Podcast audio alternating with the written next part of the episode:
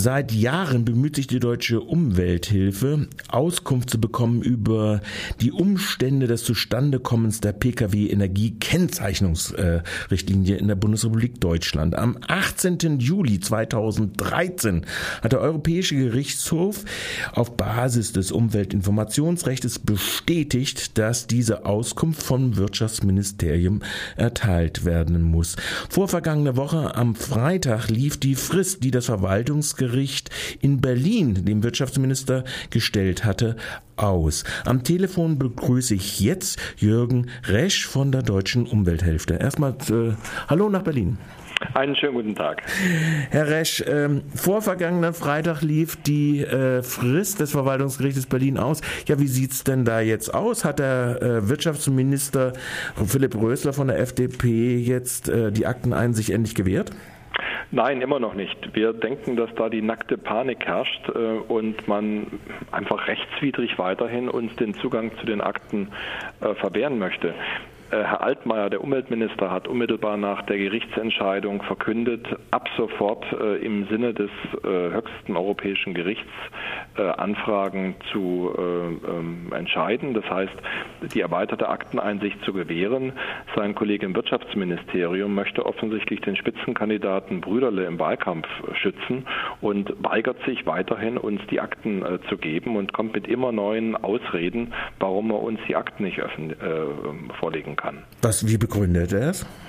Jetzt nach zwei Monaten äh, hat er also herausgefunden, dass er noch einen äh, drei Wochen längeren äh, Abstimmungsbedarf hat mit anderen Häusern und sich die Rechtslage nochmal genau anschauen müsste. Das heißt, obwohl wir eigentlich eine Klarstellung in der Rechtslage durch den Europäischen Gerichtshof haben, meint Herr Rösler, er muss nochmal drei Wochen länger nachdenken. Er hat jetzt relativ frech das Datum des 25. September genannt, zu dem er dem Verwaltungsgericht Berlin die nächste Zwischennachricht geben möchte. Das ist genau drei Tage nach der Bundestagswahl. Das Verfahren bezieht sich ja auf seinen Vorgänger, den Spitzenkandidaten Herrn Brüderle. Es dreht sich, äh, wenn man so ein bisschen äh, in den äh, jüngsten publik gewordenen, auch nur recht schwach publik gewordenen Antworten auf eine Anfrage der Linksfraktion anguckt, dann ist ja sowieso der Eindruck, dass Automobillobbyisten praktisch täglich in irgendeinem der Ministerien auf der, auf der Platte stehen. Und dieser konkrete Vorgang ist ja, wie werden da die Autos gekennzeichnet? Können Sie diesen Zusammenhang nochmal kurz darstellen? Darlegen, was Sie genau daraus bekommen wollen? Als vor dreieinhalb Jahren diese Regelung von der damals noch ganz jungen schwarz-gelben Regierung vorgelegt wurde, gab es eine große Aufregung, denn äh, man hat äh, ein Verfahren gewählt, das besonders schwere Autos ähm, ja begünstigt.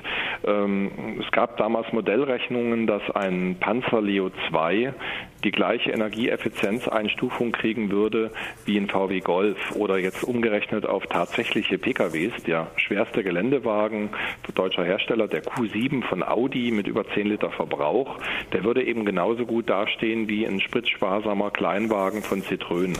Und äh, wir haben gesagt, das kann doch wohl nicht angehen, dass man die Verbraucher so täuscht.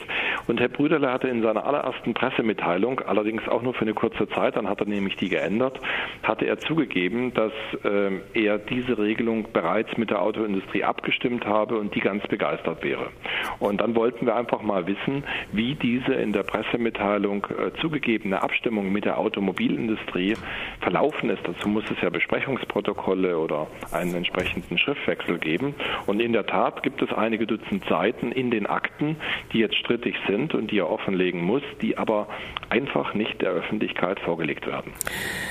Kann man das zusammenfassend sagen. Die lobbyistische Politik wird versucht mit einer jetzt noch zu äh, ja, äh, Geringschätzung der deutschen Justiz oder der dritten Gewalt noch zu rechtfertigen. Ja, nicht nur der deutschen, sondern auch der europäischen. Hier wird äh, eigentlich ein, ja, das höchste europäische Gericht verhöhnt und nicht ernst genommen. Und wir finden das einfach beispiellos. Seit, dreieinhalb, seit dreieinhalb Jahren bricht diese Bundesregierung Recht. Sie weiß es, dass sie im Unrecht ist und trotzdem gewährt sie keine Einsicht in Akten.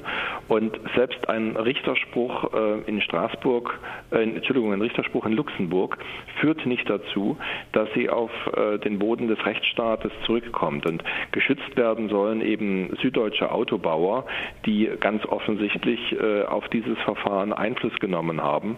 Und ähm, ja, wir meinen, dass die Wähler eigentlich ein Recht haben, vor der Wahl zu erfahren, was in diesen Akten drin steht.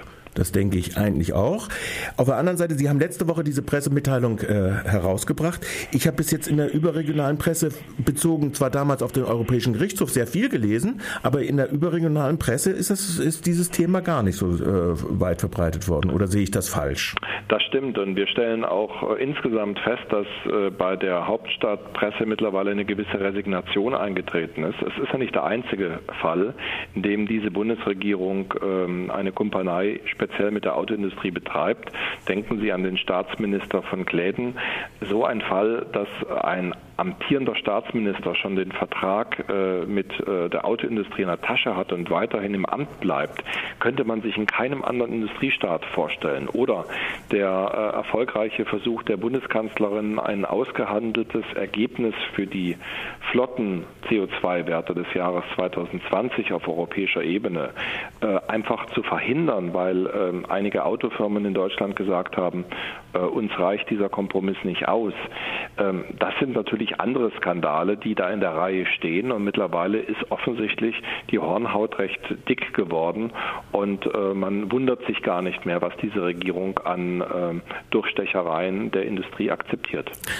Das kann man ja auch dazu sagen, Herr Zetsche ist ja auch der äh, gernst gesehenste Gast offensichtlich in den Ministerien. Ja, mit 48 Besuchen der Autoindustrie im Kanzleramt, äh, ja. das hat uns auch umgehauen. Also jeden Monat äh, muss offensichtlich die Bundeskanzlerin oder eben ähm, einer der engsten Mitarbeiter äh, rapportieren bzw. bekommt die Anweisungen überreicht. Wir können es nicht anders kommentieren, denn wir stellen ähm, selbst, wenn es zum Beispiel darum geht, dass äh, Autos leiser werden, fest, dass zum Schluss die Bundesregierung dafür kämpft, dass es eine neue Lärmklasse für Sportwagen gibt, die dann zukünftig sogar lauter sein dürfen als heute.